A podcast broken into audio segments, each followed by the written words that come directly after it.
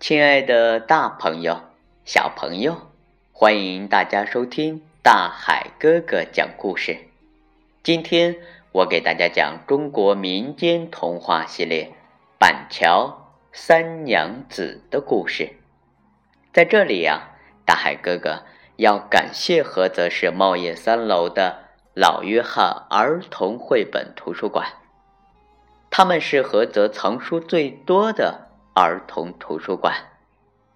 图书馆提供亲子阅读、父母沙龙、绘本故事、亲子游戏，每天亲子阅读二十分钟，成为更多家庭享有的美好时光。好了，接下来呀，咱们的故事开始喽。河南的开封城，从很久以前就一直是商人、旅客往来歇脚、做买卖的地方。因此啊，在那儿流传着一则有关旅店的民间故事。大约在宋朝的时候，开封城最靠城外的一条木板桥边，有一家。新开张的旅店，取名为板桥客栈。客栈的老板啊，是一个漂亮的妇人，过路的人都叫她板桥三娘子。这位漂亮的客栈老板，在旅店的后面养了一大群毛驴，专门出租给客人运载货物。由于那些毛驴长得很壮，也跑得很快，所以啊，生意非常好。但是却从来没有人知道三娘子的那些毛驴是从哪里来的。一天晚上，有个叫李彤的商人路过这里，看看天色已晚，无法继续赶路，便决定在这家客栈住一晚。李彤刚踏进客栈，三娘子便笑容满面的出来招呼。她呀，最喜欢这种单独上门的客人。她笑嘻嘻的对李彤说：“大爷，您这边请坐，我给您准备吃的来。”李彤才吃过随身携带的干粮，一时还不饿，便对三娘子说：“哦，我不想吃东西。”嗯，只要住一晚，明个天亮就走。三娘子听了，立刻皱起眉头说：“哎呦，您看真不巧，已经没有空房了。嗯，这样你看行吗？随便怎么挤一挤都成。天太晚了，怕别的店家也都休息了。”李彤对三娘子说。三娘子想了一想，嗯。这样吧，厨房旁边呀还有个小房间，里面堆了些东西。如果您不嫌弃，我去清理一下，您就委屈一夜吧。嗯，好，好，好，那就麻烦您了。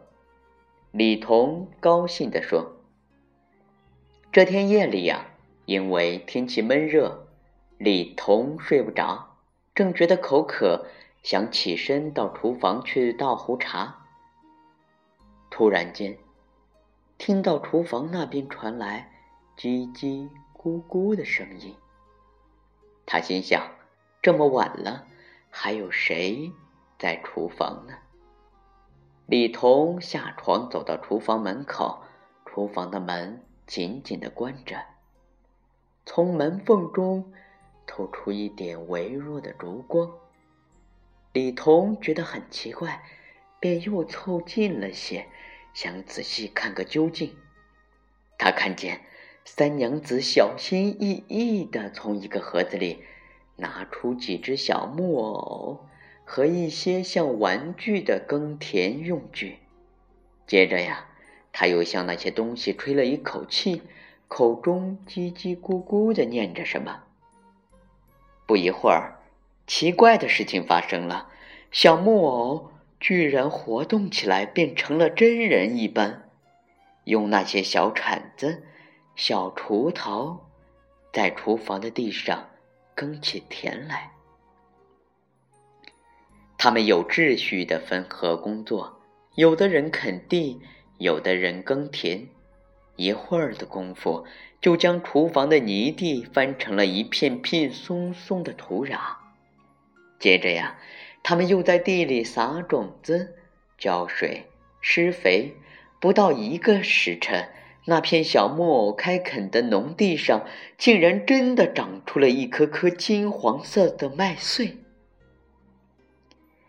小木偶拿起镰刀，熟练地将一束束麦穗割下，再快速地制成面粉。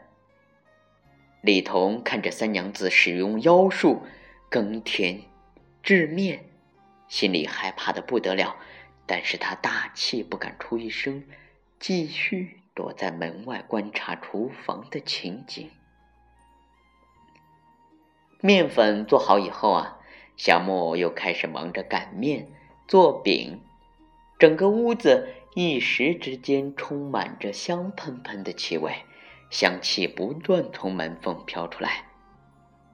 李彤看着三娘子在厨房中指挥着一切，怀疑自己是不是在做梦，但门缝中。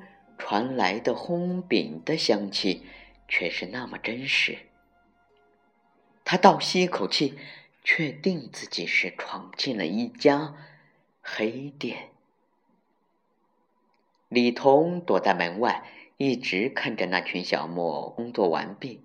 三娘子收拾好东西，又将他们一一放回木盒里，他才拖着颤抖的双腿。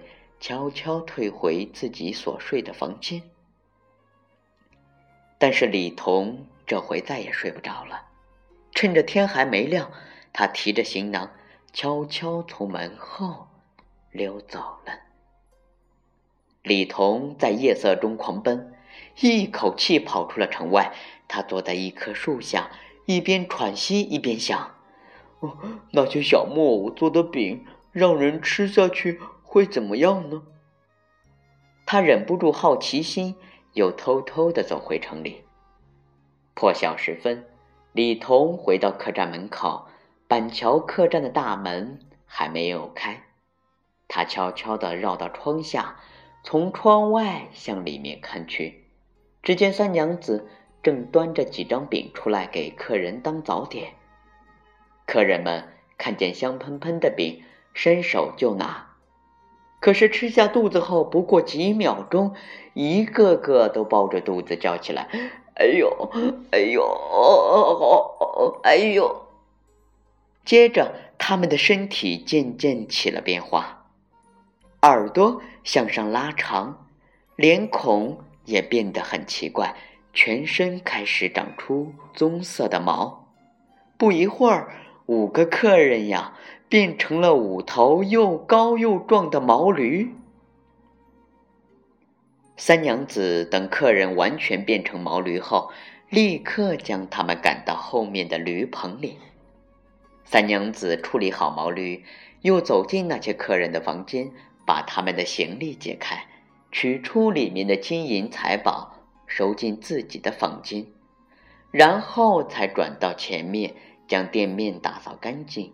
恢复原来的样子，再打开客栈的门，笑吟吟的迎接新的客人，好像什么事也没有发生过。